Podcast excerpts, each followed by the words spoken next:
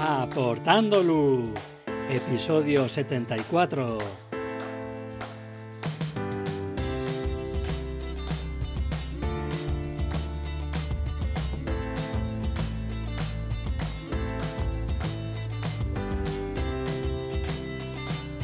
Hola, ¿qué tal? Bienvenidos a este nuevo episodio de Aportando Luz, el podcast en el que hablamos de fotografía nocturna, su técnica, consejos y equipo.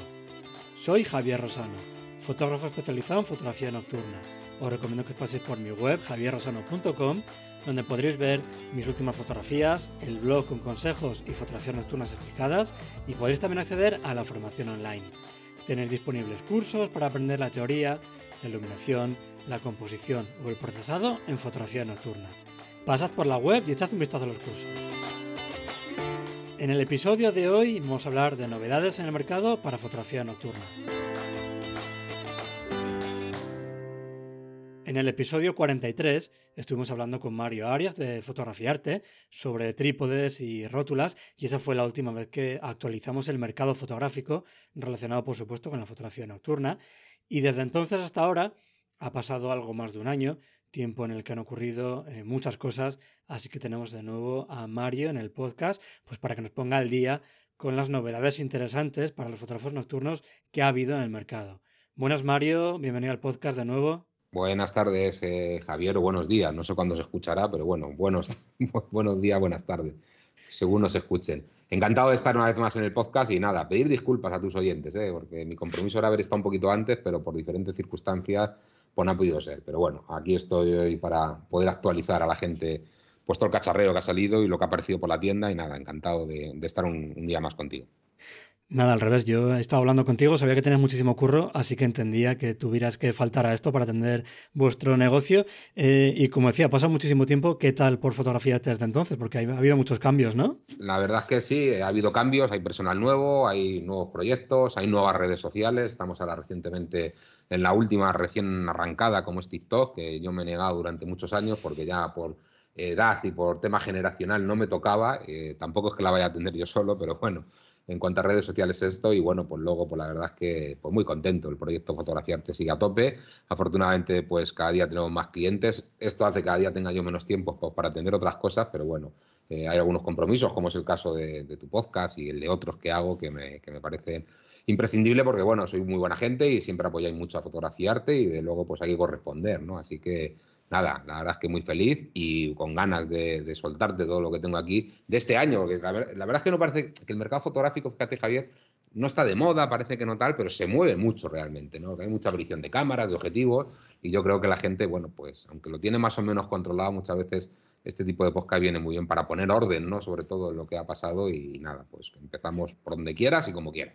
Yo tengo que reconocer que eh, este podcast era lo que me mantenía actualizado en el mercado fotográfico y desde eso, hace más de un año que no grabamos, estoy perdidísimo, pero de verdad. Así que me viene genial también a mí este, estos episodios. Y antes de empezar a hablar de modelos y de cámaras, ¿Terminó ya ese problema que había con los microchips que estaba súper de actualidad en esa época que grabamos el último episodio o, sigue habiendo algunas casas todavía? Fíjate Javier que sí ha sido una de las noticias, ¿no? Y de hecho, mira, en, el canal de YouTube, para ya, en mi canal de YouTube, el de Fotografiarte, para mediados de año, o sea, para verano más o menos, junio creo que fue, tuve que grabar hasta un vídeo al respecto de esto, ¿no? Porque realmente la primera parte del año fue la continuación del año 2021, es decir, los primeros meses del 22 estuvimos prácticamente con las mismas dificultades a la hora de tener eh, productos y con muchas eh, complicaciones por la falta de chips, de semiconductores, y fue la gran noticia realmente también de los primeros meses, ¿no? Es cierto que después del verano, o sea, de septiembre hacia aquí, sobre todo las dos grandes marcas que hoy en día, como bien sabemos, y si no lo sabéis, os lo digo yo,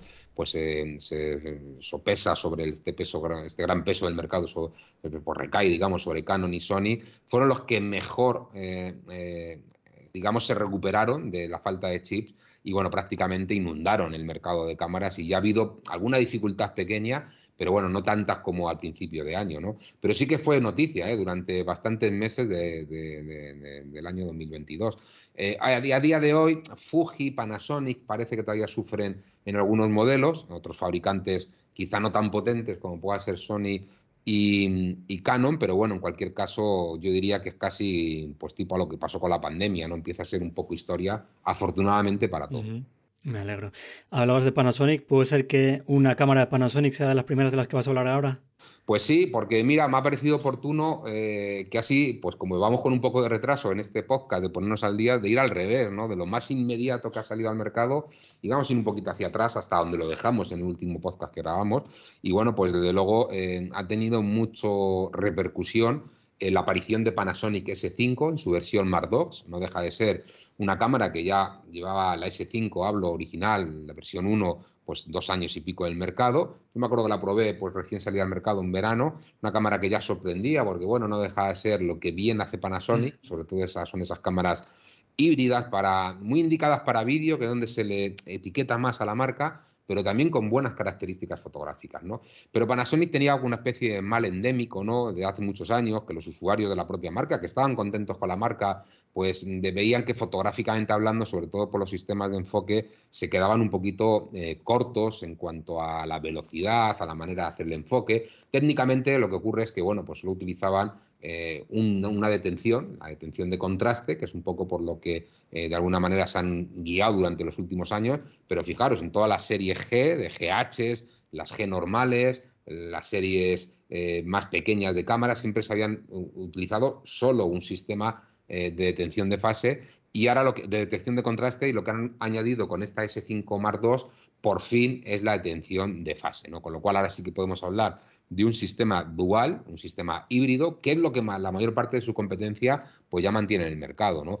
Y bueno, eh, el sistema de solo detención de contraste, pues se defendía bien, pero no podíamos buscar un enfoque de seguimiento rápido, no podíamos buscar pues todo lo que hemos visto, pues sobre todo con Sony, con Canon también, y sin menospreciar a otras marcas como Fuji Olympus, habían conseguido. Y es que técnicamente pues, es necesario, ¿no? Ellos habían empecinado mucho en solo mantener ese sistema de detención de contraste y la detención de fase en un producto actual eh, digamos, es necesario. ¿no? Entonces estamos ante la primera, que es un poco el gran titular que pueda tener esta, esta, esta cámara, eh, cámara fabricada por Panasonic con el sistema híbrido que ya conocemos de otros fabricantes, como os he dicho, y que de luego hace que, eh, sobre todo los usuarios de la propia marca, estén sumamente emocionados y contentos. La propia marca en sí también ha puesto mucho, mucho hincapié. Hemos visto como muchos influencers de todos los países del mundo les han invitado incluso a Japón porque han puesto mucho, mucho foco en esta cámara. Y bueno, pues nosotros hoy mismo recibíamos pues esas primeras unidades que, ya hemos empezado a servir y han tenido una buena acogida Qué bueno.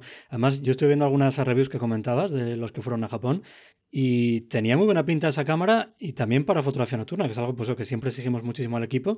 Y por lo que ellos comentaban, eh, podría ser una buena opción también para, fotografía nocturna. Sí, bueno, hay que tener en cuenta que el, quien no lo sepa, estamos hablando de una cámara full frame, montura L. Esta es la montura eh, que inventó Leica con las primeras eh, Leicas T, un sistema APS-C, curiosamente pero que la montura ya era, es las primeras monturas L que aparecieron. Y la montura L no deja de ser una alianza que ha habido entre tres fabricantes, como es Panasonic, Sigma y la propia Leica. Y bueno, pues los tres han, eh, se han unido, digamos. Panasonic y Leica ya tenían una unión natural con la fabricación de muchas eh, cámaras paralelas, incluso objetivos filmados por Leica en las cámaras Panasonic lo veíamos de una forma constante. Pero bueno, yo creo que es una buena asociación porque realmente han impulsado o estamos hablando de una montura que está muy bien nutrida de objetivos, ¿no? No solo con los objetivos de Leica, que bueno, pues muchas veces son muy buenos, pero intocables en cuanto al precio, objetivos de 3, 4 mil euros, pero la aparición de Sigma ha sido vital, porque realmente todo el desarrollo que ha hecho en los objetivos de GDN, eh, que son los objetivos eh, específicos para cámaras sin espejo full frame, los han hecho para dos monturas, para la montura Sony E, que es la que probablemente junto con Canon EOS RF la que más tirón tiene de venta, pero no han dejado de lado, aunque tengan menos tiros de venta, la montura L, con lo cual estamos hablando de un amplio núcleo de objetivos posibles para esta montura. Con lo cual, comprar una cámara tipo la Panasonic S5 II te ves como muy respaldado de comprar un sistema eh, óptico que realmente hoy en día es impresionante y habiendo objetivos muy buenos y muy baratos, ¿no? O baratos entre comillas, porque es un poco lo que caracteriza a, las ópticas de Sigma, ¿no? Ahí se me viene un poco a la cabeza objetivos que, bueno, ya conocemos eh, muchos, como es el 1424, muy utilizado pues para la fotografía astronómica, en la cual tú eres especialista, objetivos como el 24-72,8, objetivos que estamos hablando entre los 1.200, 1.400 euros, un objetivo que aparecía, que lo tenía aquí un poco para hablar, em, a lo largo del podcast de hoy es el 20 milímetros 1.4, que también aparecía pues, eh, en el mercado y que, bueno, pues estos son las ópticas que que, bueno, que pueden montar con esta Panasonic. ¿no? Y luego la cámara, bueno, al ser un full frame, pues yo creo que es un poco lo que se va precisando para este tipo de, de cámaras. Una cámara que está en torno a los 2.000 euros, que también es un, dato importante, con lo cual va a competir pues directamente contra la EOS R6.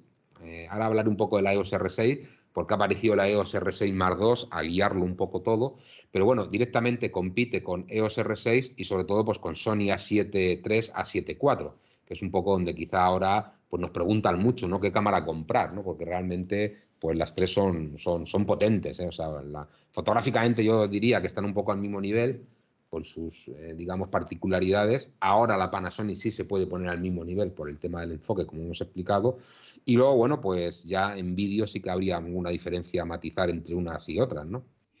Es un lujo que podemos contar con, con tanta variedad eh, y que pues podamos elegir haya precios un poquito más asequibles para todos, por lo que decías tú, sobre todo también por la parte de objetivos, ¿no?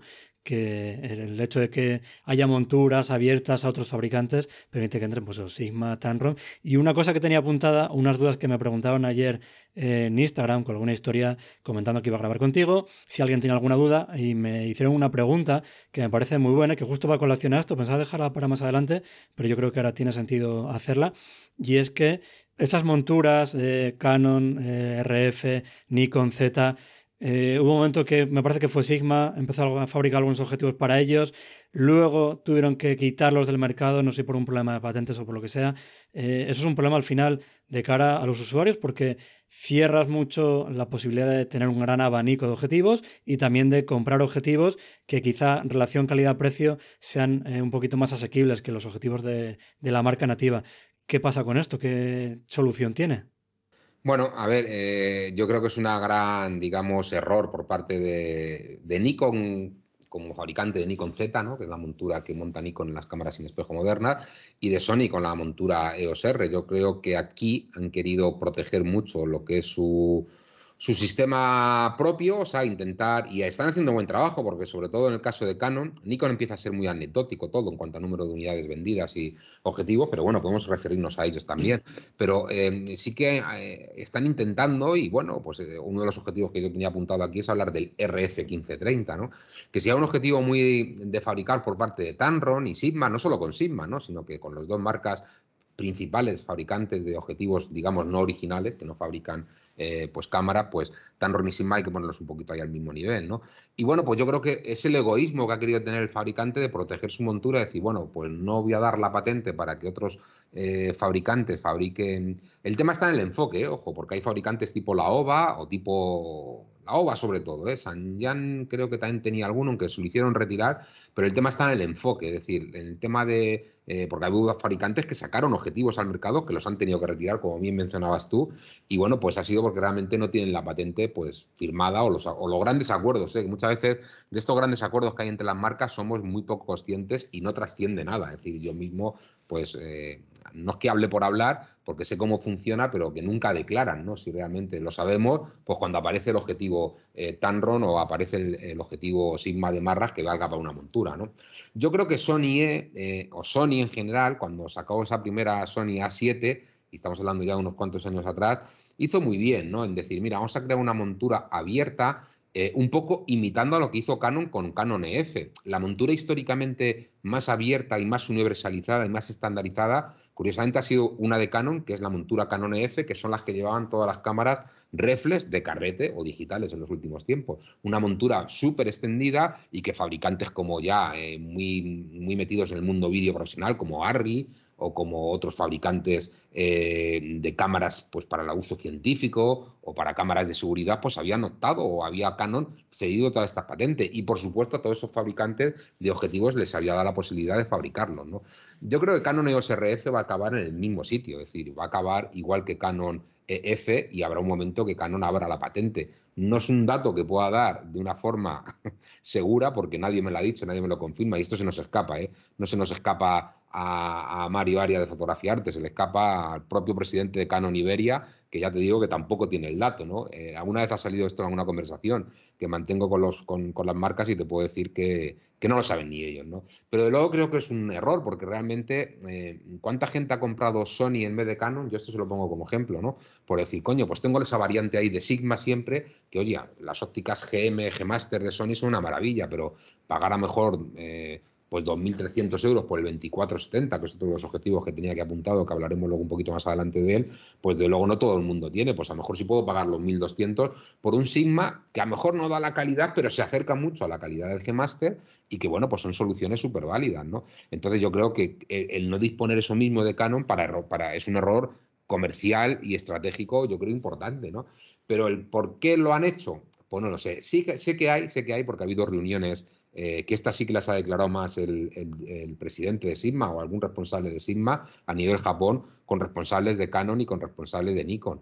Y sabemos que Nikon aquí incluso a lo mejor vaya un poco por delante y por, probablemente, sin ser seguro, en este año 2023 pues vemos alguna, alguna óptica de Nikon para, la montura para la montura Z. Hay que decir, y para ser justos a la verdad, que en Tanron ya sí tiene un objetivo con montura Nikon Z, es un objetivo poco eh, digamos, no muy destacable porque es un 70-300, que no es un objetivo de, de mucha demanda, pero bueno, ya existe el primero, o sea, ya sí podíamos hablar que de estas dos marcas sí que hay un objetivo con sistema de enfoque automático, porque aquí habría que dejar aparte un poco todo el tema de la OVA, que sí que está fabricando objetivos para montura RF y para montura ni con Z sin ningún tipo de problema. Os recuerdo que esos objetivos son manuales. O sea, aquí donde está la complicación es en montar un sistema de enfoque con motores y los famosos contactos electrónicos que tenemos, pues que, Canon debe tener alguna electrónica dedicada y que, bueno, pues que si no da la patente, aunque los chinos, en el caso de los coreanos, en este caso, Sanyan, llegó a sacar una versión autofocus, nos las hicieron retirar de las tiendas porque tuvo que haber alguna demanda por ahí judicial, seguramente. Así que eso es lo que os puedo contar. No es mucho, pero vamos, yo creo que están haciendo avances y yo creo que estoy convencido porque llegará un momento que, bueno, pues a lo mejor el afán que tiene ahora Canon es de intentar vender al máximo posible todos los objetivos. Os puedo dar el dato, que sí lo tengo claro, que está este periodo eh, de ventas, que es el final de año, ¿no? Y principios de esto, coincidiendo con la campaña de Navidad y tal, pues la venta masiva de objetivos RF ha sido espectacular. Es decir, yo nunca había eh, vendido tantos objetivos originales de una misma marca y es porque hay un gran número de cámaras en el mercado y claro, pues objetivos no tienen más remedio que comprar los Canon. Es decir, que yo creo que van por ahí un poco los tiros, pero llegará un momento que esto yo creo que lo abrirán, estoy casi convencido. Pues espero por el bien de los usuarios que así sea, porque para ellos, lo que decías tú, tener un montón de objetivos para poder elegir de esas marcas, de otras, mayor relación calidad-precio o peor, es siempre una ventaja para el usuario, así que esperemos que cambien.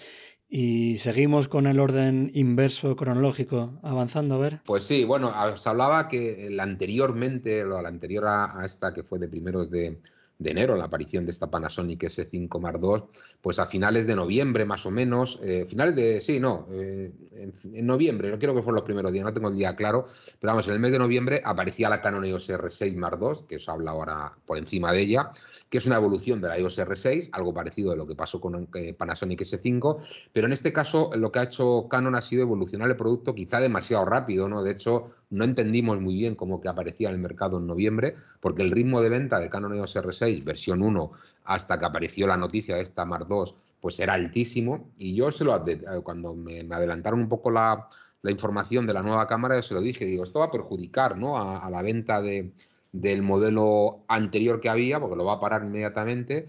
Y luego quizá no se recuperen las unidades vendidas. Y, o sea, las unidades que vamos a dejar de vender del modelo antiguo, digamos, por dejarlo entre comillas, no se van a recuperar o no se van a, digamos, a recuperar vendiendo los modelos nuevos y, ha ocurrido esto, ¿no?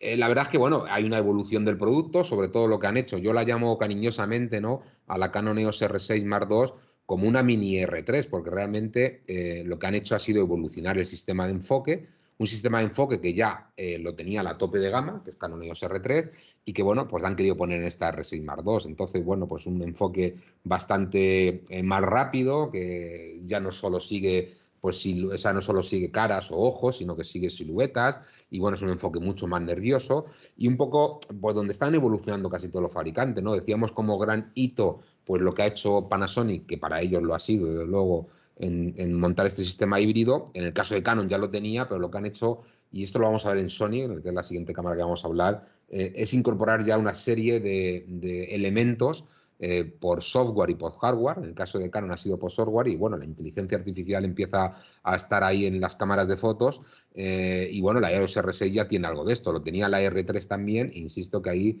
pues en muchos aspectos, pues ha evolucionado. Es un sensor de más resolución también, muy poquito, pasamos de 20 a 24. Y lo que sí que es cierto que esto es lo que os digo que muchas veces en el mercado, porque no os obsesionéis con la aparición de un producto tipo a a la EOS R6 II eh, y ya por eso, digamos, meter en el cajón la EOS R6. Yo, mientras que ha habido R6, que a día de hoy sigue habiendo, ya pocas, porque serán las últimas unidades, pero casi se está vendiendo más EOS R6 que EOS R6 Mark II, pero por un tema de precio, ¿no? Tener en cuenta que el precio que tenemos actualmente hay una oferta importante de EOS R6, versión 1, digamos, que estamos hablando en torno a los 2.000 euros, 2.000, poco, 2.100 euros, vamos, contra los 2.900 que va en la otra. Hay tanta diferencia que esos 800 euros pues hombre, a ver, salvo que seas un eh, fotógrafo que va buscando una velocidad de enfoque tremenda porque hagas fotografía deportiva o seas amantes de la fotografía de pájaros en movimiento y tal, pues a lo mejor ahí sí necesitas un sistema de enfoque más rápido. Pero la EOS R6 ya funcionaba muy bien en cuanto a F y si no estás buscando esto, yo creo que pues una cámara perfectamente válida, ¿no? Y bueno, pues también es un poco diferente el modelo comercial que tiene eh, Sony con respecto, o sea, Canon con respecto a Sony, porque Sony salen los modelos nuevos, pero vemos como los modelos viejos no se los quitan del mercado, es decir, que los mantienen. Estamos vendiendo A7 y está la A7 y la A7 La A7 por lo que van tocándolas un poco el precio, actualmente se compra por debajo ya de los 1.000 euros esta cámara, bueno, con objetivo hablo, sin objetivo son 700 y pico euros, que para un presupuesto apretadito es una cámara que, antigua, sí, pero que puede funcionar perfectamente bien como cámara de aprendizaje o como cámara tal, ¿no? El caso de Canon, la política comercial es totalmente opuesta a esta y lo que hacen es básicamente, pues sale el modelo nuevo y se cepilla, valga la expresión, pues directamente al modelo que se queda antiguo. Por eso digo que estará, estamos, van a convivir prácticamente o han convivido dos meses, porque no va a haber más cámaras de EOS R6. De hecho, conseguí una mini partida ahora de 10 o 12 unidades, pero ya será las últimas que tengamos en fotografiarte y por lo que tengo entendido, de las últimas que hay en Europa. O sea, que es un poco la política que tiene esta, esta gente, ¿no? Pero bueno, la EOS R6, y ya para resumir un poco, Mark II, pues es un buen producto, es una cámara que ha salido pues con muchas ganas también por parte de Canon. Yo veo un poco de ansia, quizá hubieran podido esperar, como ha hecho Panasonic, pues a seis o siete meses más, ¿no? Que yo creo que, hubiera sido lo oportuno, pero bueno, eh, esto por mucho que opine yo, los fabricantes van un poco a su bola, ¿no? Y lo ponen en el mercado cuando quieran. Mi obligación, oye, pues una vez que viene, pues es decir lo que hay e intentar vender todas las posibles, que es a lo que me dedico, ¿no? Y compartirlo en estos podcasts, encantado. Desde luego, el producto que está haciendo Canon en todas las EOS RF y todo el esfuerzo que ha hecho en el sistema, por la aparición de muchos objetivos, por la aparición de muchas cámaras, pues de luego vamos a ver, vamos a ir hablando en esta orden cronológico y va vais a ver que vamos a hablar de otras Canon que aparecieron también a mediados de año y bueno, pues de luego eso hay que, hay que dignificar el esfuerzo. Se le puede criticar con esto de no abrir la patente de las ópticas, se le puede criticar porque saque el mercado, pues a lo mejor demasiado rápido dos modelos seguidos, pero yo creo que el producto en sí no es nada criticable, es un producto extraordinario. A mí me parece unas máquinas maravillosas. Yo de Canon sí que estoy un poco más perdido. Hace mucho que no pruebo ninguna, de que dejé ese sistema. Pero es curiosa esa diferente estrategia que siguen, ¿no? Cuando sacan un modelo nuevo, eh, Canon retira la anterior, Sony lo mantiene, que quizá de cara al usuario es más eh, cómodo, porque no tiene lo que decías tú antes, ¿no? No tiene por qué ser la nueva cámara la que tú necesitas, sino que quizá con la versión anterior tenía suficiente, te ahorras en ese caso 800 euros que puedes dedicar a objetivo, trípode, formación o lo que quieras. Eso es un poco lo que digo yo, ¿no? Muchas veces yo que me toca asesorar mucho y muchas veces lo digo, ¿no? O sea, comprar el último modelo recién sale, pues hombre, está muy bien y tienen lo último. Y hay mucha gente tecnodicta, ¿no? Que yo así les llamo, con todo el cariño del mundo, y quieren tener lo último, ¿no? ¿Cuántas Panasonic S5 que he vendido hace seis meses, a lo mejor está la gente ya que quiere la S5 Bueno, pues oye, pues hace una, una compra-venta, te compro la otra, tal, pero siempre pierde dinero en todo esto, ¿no? Pero la S5 se sigue vendiendo. Y ahora, hoy mismamente recomendaba a un cliente, digo, mira, habiendo S5 con la oferta actual de S5, pues por, mucho, y además si vas a dedicarle al tema vídeo, donde el enfoque quizá no sea tan importante, yo de luego no lo tendría claro, me quedaría con ese 5, ¿no? Pero bueno, muchas veces comprar, es muy inteligente comprar lo que inmediatamente se queda antiguo, porque lo compras a un precio extraordinario. O sea, que yo creo que es una recomendación que de luego de fotografiarte lo hacemos mucho, y hay Canon, pues lo puedes hacer a lo mejor durante un mes o dos, pero en el caso de Sony la estrategia es para, para muchos meses. Eso es. Y hablando de Sony, decías que la siguiente cámara era la A7R5, ¿verdad? Cámara importante, además, porque es una cámara que salió prácticamente, se pisaron ahí los talones. Hay una guerra ahí ¿eh? entre Nikon y Sony durante, o sea, Nikon no. Esto es la costumbre de muchos años que siempre han estado eh, Nikon y Canon, y ahora se me va, se me mete Nikon por ahí todavía, ¿no? Eh, eso para lo que digan que no les tengo cariño a la marca Nikon, que no es que sea cariño, sino que hoy en día, pues lo he dicho, la importancia que tiene la marca, el peso que tiene el sector es mucho menor, ¿no?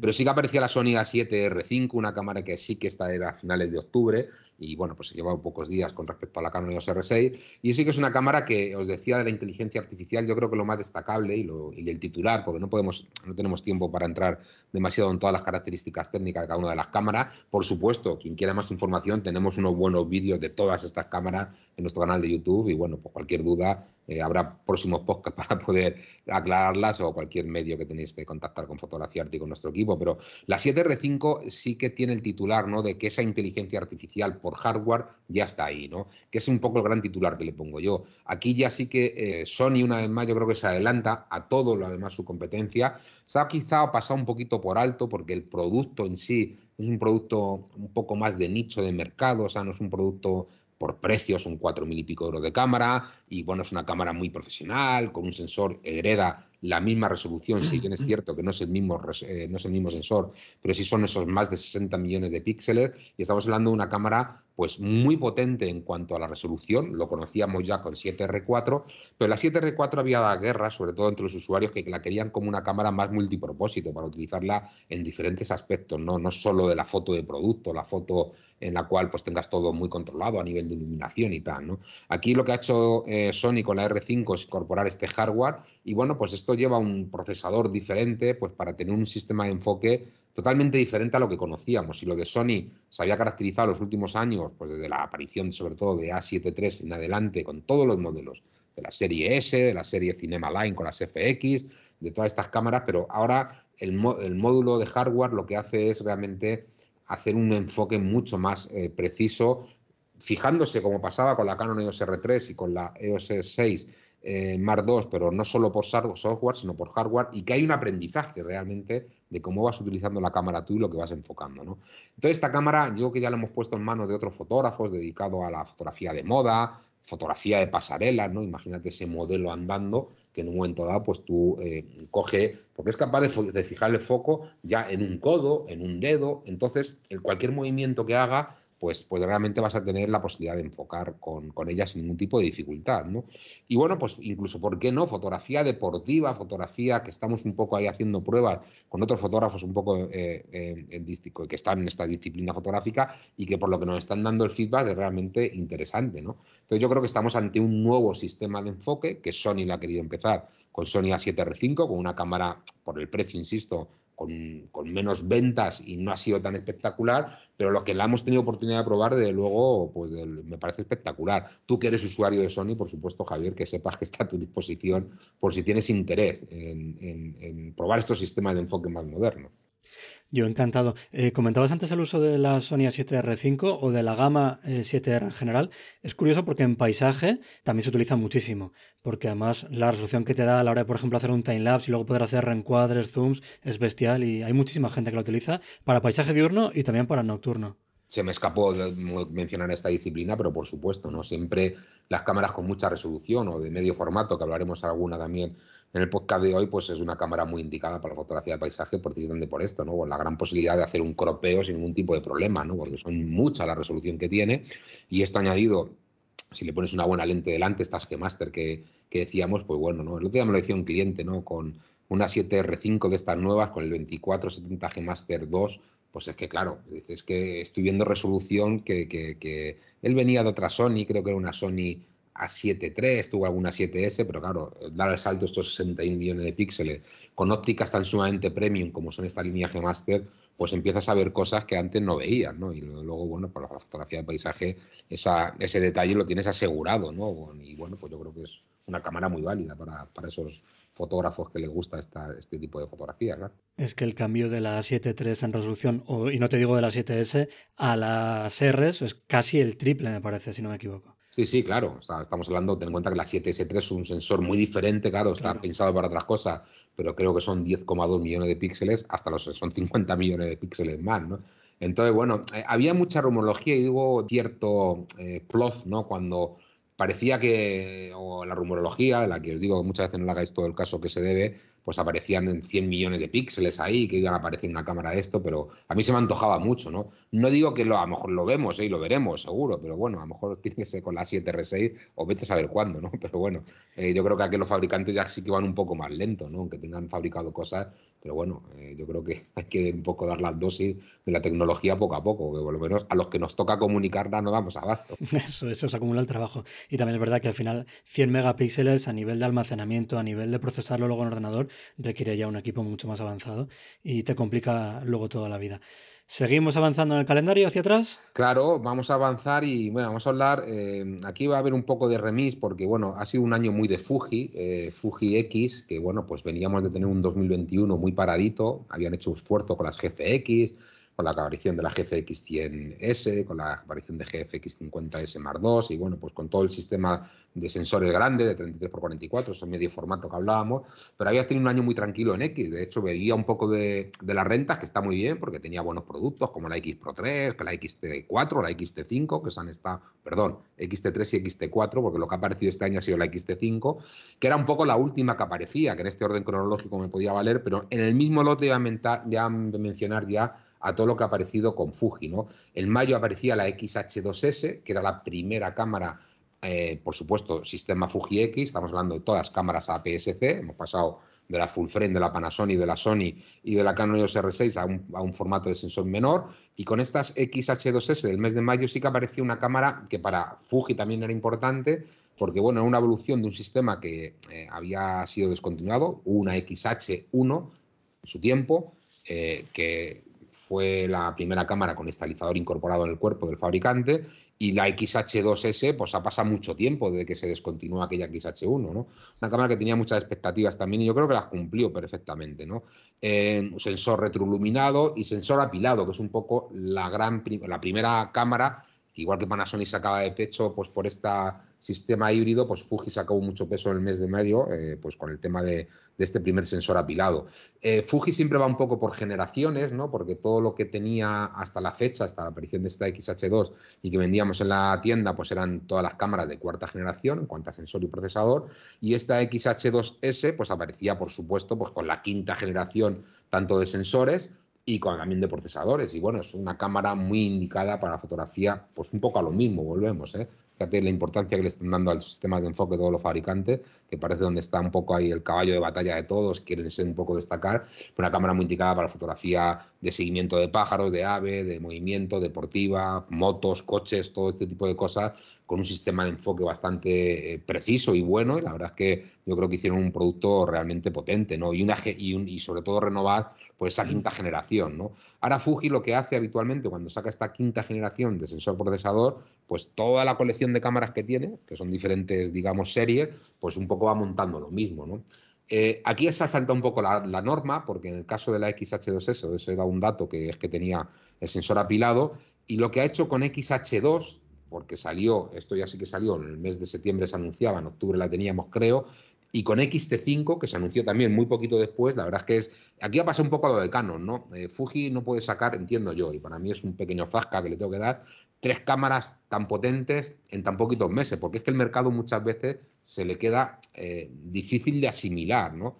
Insisto que nosotros a mí me ha tocado mucho, de hecho en los directos que hacemos me preguntaban mucho, ¿y qué me compro ahora? ¿La XT5, la XH2, la XH2, la que lleva la S, la que no lleva la S? Y la verdad es que es un poco follón, ¿no? Pero para que lo entiendas básicamente la gente, la que sale en mayo es un sensor apilado y con una ráfaga de disparo muy pensada para la fotografía deportiva profesional. Es una cámara con, características profesionales y que, bueno, pues quien vaya buscando esa velocidad de enfoque por fotografía deportiva o fotografía de naturaleza con los, con los aves en movimiento, como pongo como ejemplo siempre, pues es la cámara a comprar. Y luego XH y XT5 es la misma cámara, no tiene el sensor apilado, que es la gran diferencia técnicamente, de una cámara a otra, o interior por lo menos, pero sigue siendo un sensor de quinta generación, sigue siendo un sensor o un procesador de quinta generación, y ya son cámaras que la, diferencia es básicamente de estilo de cámara, ¿vale? O sea, porque me guste más la pantalla abatible que tiene la XT5, que para grabar vídeo en un momento puede ser más cómodo, y si eres más fotero, pues a lo mejor te gusta más el aire clásico que tiene la XT5. Y, insisto que bajo mi punto de vista, pues eh, a lo mejor son cámaras que si las hubieran espaciado por siete, ocho meses en el tiempo, se hubieran asimilado mejor, ¿no? Yo creo que es el ansia, ¿eh? que igual que le hemos dicho a Canon, pues se lo digo a Fuji, ¿no? Yo creo que el ansia de tener, de pasar de un año 2021 sin cámara a presentar dos, tres cámaras en el año 2022 tan seguida, pues bueno, se están vendiendo a buen ritmo, es un buen producto. El usuario de Fuji pues está muy convencido con la marca, pero bueno, no es un usuario, no se está llegando quizá a un usuario nuevo, pero fíjate, Javier, que probablemente por desconocimiento. Con la información que te he dado, y tú como escuchándola de primera mano, te habrás quedado la cabeza un poco loca, porque realmente eh, dices, ¿pero qué me compro? ¿no? ¿Qué, es esto de Fuji? ¿no? Y es lo que ocurre, ¿no? Que yo creo que es un poco eh, lo mejor que podéis hacer, por supuesto, tenemos siempre las unidades demo, que siempre os digo que están ahí para probar, y bueno, pues asesoraros, porque luego las cámaras sí que tienen mucho sentido. Bajo mi punto de vista, fíjate lo que te voy a decir, yo creo que no me equivoco, o por lo menos por lo, para mí lo es, la XH2S para mí es la mejor cámara APS-C sin espejo que hay en el mercado. Creo que no me equivoco. Es una cámara cara, es una cámara de 2.700 euros. O sea, no estamos hablando de un producto eh, barato, pero sí que es una cámara que tiene, eh, incorpora mucha tecnología y algo que Fuji hizo muy serio. Eh, y bueno, pues yo creo que es un producto francamente bueno. Sí, el precio oficial son 2.750, 2.600 la tenemos en fotografía arte, pero en cualquier caso es una cámara cara, pero buena, ¿no? Pero bueno, eh, quizás no todo el mundo necesita tener esa velocidad de enfoque, esa ráfaga y esa tal, y quizá pues por ahí está la XH2 y la XT5. Pero básicamente por, por intentarlo resumir en unos minutos, ¿eh? porque a mí también se me hace complicado. ¿eh? Sí, desde luego. Hay tantos modelos eh, que no lo ponen fácil los fabricantes. Yo de Fuji, más allá de la GFX 50R que probé hace ya un año y medio, me parece que fue, que me encantó, sí que puedo decir que entre los fotógrafos de paisaje, las XT en concreto son unas cámaras muy utilizadas y que a mí en particular son cámaras que me parecen preciosas y que la estética que tienen es espectacular.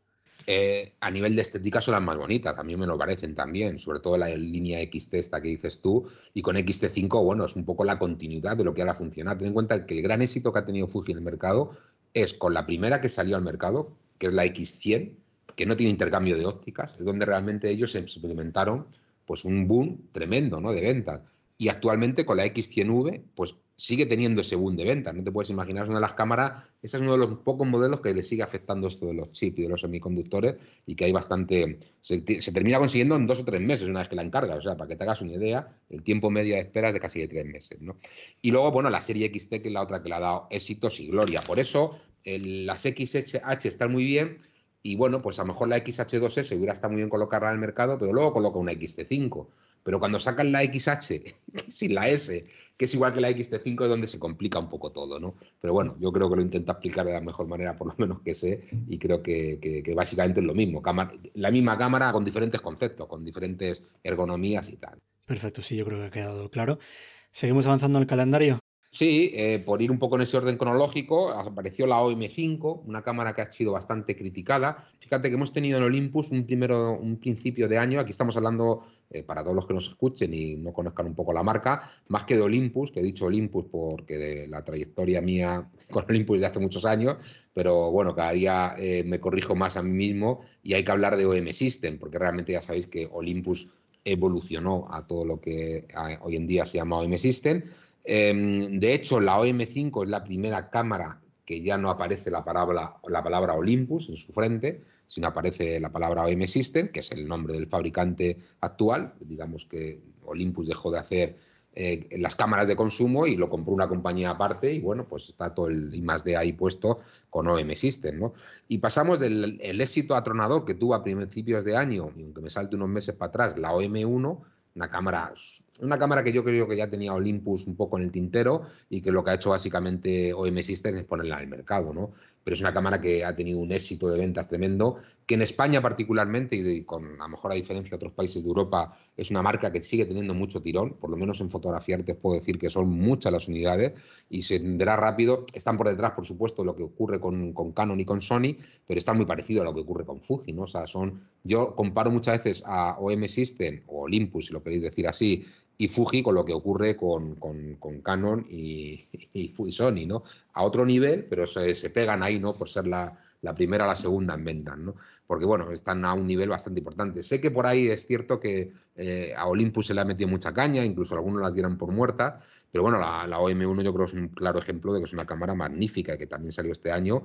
Quizá no está tan indicada para la fotografía astronómica, el micro 4 tercios pues tiene sus limitaciones por tamaño de sensor, pero tiene otras grandes ventajas, ¿no? Es muy amada por, por los fotógrafos que patean mucho, eh, fotógrafos de paisaje están trabajando con Olympus y están contentos, aun con la limitación del tamaño de sensor. Son sistemas muy portátiles, que es un poco lo mejor, son los objetivos más, menos, más ligeros, eh, dan menos pereza llevarlos. Y bueno, pues para la gente que patea mucho la montaña y tal, son cámaras muy, muy, muy, muy agradecidas. También para la fotografía deportiva, ¿eh? fotografía de, sobre todo también de, de pájaros, ¿no? Realmente la cámara para los fotógrafos pajareros por excelencia. ¿eh? De hecho, es la cámara que fotógrafos de naturaleza más, o el sistema, ¿no? Y la OM1 en particular. Pero la OM5 fue un poco chasca por todo, ¿no? La gente se pensaba que iba a ser una, OM, una OM1 en pequeñito, y bueno, pues es una evolución muy tranquila de la EM5, de la que sí aparecía como Olympus.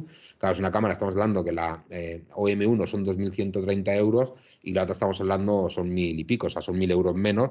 Y bueno, pues hay una gran diferencia de precio también, que es un poco lo que ocurre cuando eh, pues evoluciona este producto, ¿no? Que, que, bueno, la gente pues espera que por la mitad de precio tenga las mismas prestaciones. Y no, no ha sido así. La OM5 no se están vendiendo quizá al nivel que a, a OM System le gustaran, pero creo que realmente el producto quizá pues no dejas una cámara evolucionada, eh, pero casi es un cambio de, imagen más que de otra cosa, ¿no? Entonces, bueno, pues un poco donde ha venido la crítica, ¿no? No ha habido grandes avances técnicos, pero sigue siendo una cámara muy correcta, en un precio correcto y que, bueno, pues yo creo que, habrá que dejarla estar, ¿no? Y es cierto que, eh, igual que ha sido el año Fuji, Olympus con estos dos modelos, pues es un poco lo que tiene.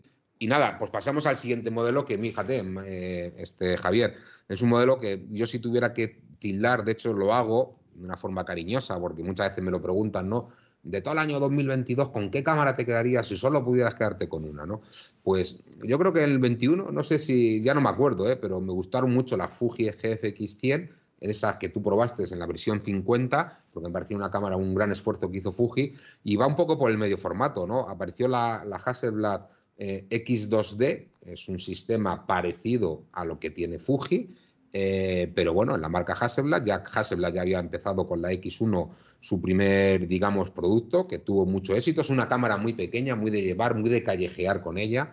Aparecían tres ópticas más, aparte de la propia cámara. Eh, y bueno, pues la verdad es que la cámara es una delicia, es decir, una cámara con estabilizador incorporado, con una memoria interna de un tera, que es una de las cosas que así a priori te, choca, ¿no? Ya no va a ser necesario utilizar tarjeta de memoria en algunas cámaras, porque aquí se han animado a poner ese tera.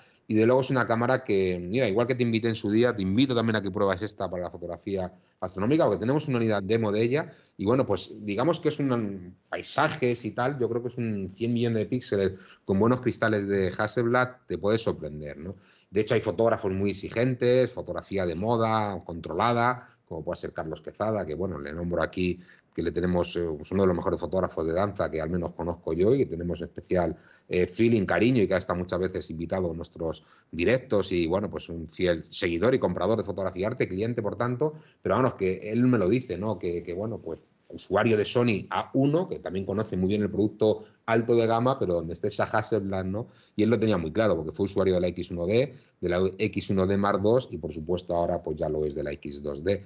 Y bueno, pues es una cámara que yo creo que bajo mi punto de vista, independientemente de los 8.000 euros que vale el cuerpo, que no está hecha para todos los bolsillos, eso lo tenemos claro, pero que de luego creo que es una cámara muy, muy, muy a tener en cuenta y que yo de luego pues invito ¿eh? a algunos que si quieren pasar a, otra dimensión fotográfica, pues que se animen a, pasar al mundo del medio formato y de, Hasselblad. Así que a ti te dejo el reto también ahí. ¿eh? Eh, me estás poniendo los dientes muy largos. sí que es verdad que son cámaras que tienen un precio alto, pero también es verdad que tanto esta Hasselblad como la Fuji que comentabas antes, la GFX 100 y la 50, han también, no sé democratizado es la palabra, pero sí que ha acercado un poquito más a nivel de precios esas cámaras a, usuarios no tan específicos o no con un, pues un bolsillo tan grande para poder pagarse esos modelos, esas versiones antiguas que había antes. Le has dicho perfectamente, o sea, Fuji lo democratizó totalmente de acuerdo, con unos precios además que ha habido una campaña ofertas con esta GFX importante. Y bueno, Hasselblad es darte el capricho ese siempre, ¿no? De tener pues, una Leica en un momento dado, una Hasselblad como que es una cámara distinta, diferente al tenerlo cualquier otra marca. Yo creo que también hay algo de nostalgia en este tipo de compras. Y de luego lo que sí que es cierto que el producto está muy fino hecho en cuanto al acabado y la forma y el concepto de cámara. Mola, la verdad es que todo el mundo que ha comprado este producto te puede decir que está sumamente satisfecho. estamos hablando con un objetivo, te vas a precios altos, te vas a 10.000 euros mínimo con la, cámara y, combinación con objetivo más barato.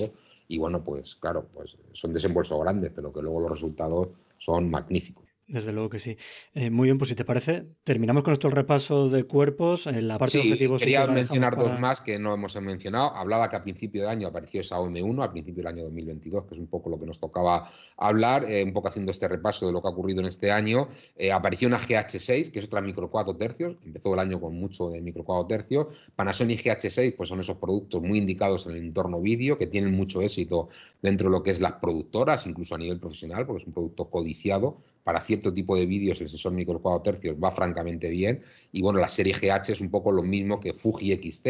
El mismo éxito que ha tenido Fuji con las XT se le puede achacar a Panasonic con las GH. Entonces, es un producto que ha tenido bastante buena acogida dentro de lo que es el núcleo. ¿no? Y entre medias, déjame hablarte rápidamente, ya que se nos acaba el tiempo, de dos cámaras que salieron al mercado de Canon. Os decía que iba a volver a aparecer Canon. Y eran las EOS R en formato APS-C. Esto creó cierto revuelo porque bueno, pues eso se estaba rumoreando mucho, ¿no? De que Canon EOS R solo se ha, eh, digamos, eh, eh, hasta esa época, hasta esa aparición de estas dos APS-C, pues solo había la EOS R, RP, R6, R5, pero todas estas eran full frame y bueno, pues los usuarios o otro tipo de usuario, pues quizás estaba buscando otra cámara, ¿no? Y apareció la EOS R7 que bueno, pues es una cámara, eh, Canon ha sido la misma nomenclatura que ha tenido históricamente con las cámaras DSLR, o sea, las que eran con espejo, y la EOS 7D Mark II, que fue la última con espejo de la línea 7, pues es lo que ha hecho Canon en la EOS R7, una, una cámara, pues no se puede tildar de profesional, pero sí de características muy avanzadas, muy potente, que va muy bien para fotografía rápida, igualmente volvemos a meter aquí pues a los fotógrafos de naturaleza que están también los fabricantes lo saben, ¿no? Hay dos tipos de fotografía que mueven prácticamente todo el mercado, ¿no? que son la astrofotografía, que por fortuna es lo que os gustan y que enseñáis está muy de moda, lo llevo diciendo mucho tiempo, ¿no? y la fotografía de naturaleza y fotografía de pájaros, ¿no? en movimiento, y la EOS R7 es una cámara muy apropiada para, para este tipo de, uso, sobre todo de, fotografía tal. Entonces, bueno, pues una cámara muy acertada en el precio, 1.400 y pico euros en la actualidad, y bueno, es una cámara que se ha vendido masivamente y que, bueno, pues tiene muy, acogido, muy, muy buena acogida en el mercado porque tiene una gran relación calidad-precio.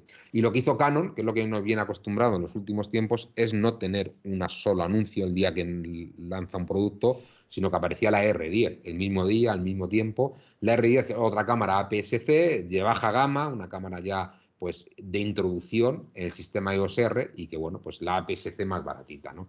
Canon va a seguir sacando cámaras este año, o sea que vamos a tener eh, una colección de cámaras, pues como la tuvimos con las DSLR, yo creo que no hay que ser adivino pues para saber que aparecerán otros modelos, incluso podemos adivinar hasta el nombre, ¿no? De lo que puede llegar a aparecer. Y bueno, pues yo creo que es su labor, ¿no? De, sacar muchos modelos, que es lo que la ha valido y tiene que competir con Sony. Y bueno, pues Sony va por delante, pero quizá con Canon, con las prisas que se ha dado en los últimos tiempos, prácticamente ha recuperado el terreno perdido. Se está poniendo las pilas desde luego y te va a dar a ti mucho trabajo durante 2023 también, seguramente. Seguro que sí. Muy bien, pues si te parece, tenía una duda pendiente eh, que me preguntaban ayer por la cuenta del podcast en Instagram y es si sabías algo de los rumores que había de un nuevo objetivo Sigma 70-200 eh, F2.8 me parece que era. Pues no tengo ninguna fecha exacta para daros, pero es un objetivo que estoy convencido que va a salir al mercado. O sea, la evolución que ha tenido eh, Sigma de los que no eran, de los que eran DGA secas, que siguen existiendo para montura Nikon y Canon, pues están haciendo esa migración natural para la montura Sony E y para la montura L, que son los que se llaman DGDN, ¿vale? Los DGDN son para estas dos monturas. Entonces, por supuesto que va a salir este, como salió el 2470, como salió el 1424, como salió el 3514, un montón de objetivos que eran DGs, eh, ahora tenemos la versión DGDN.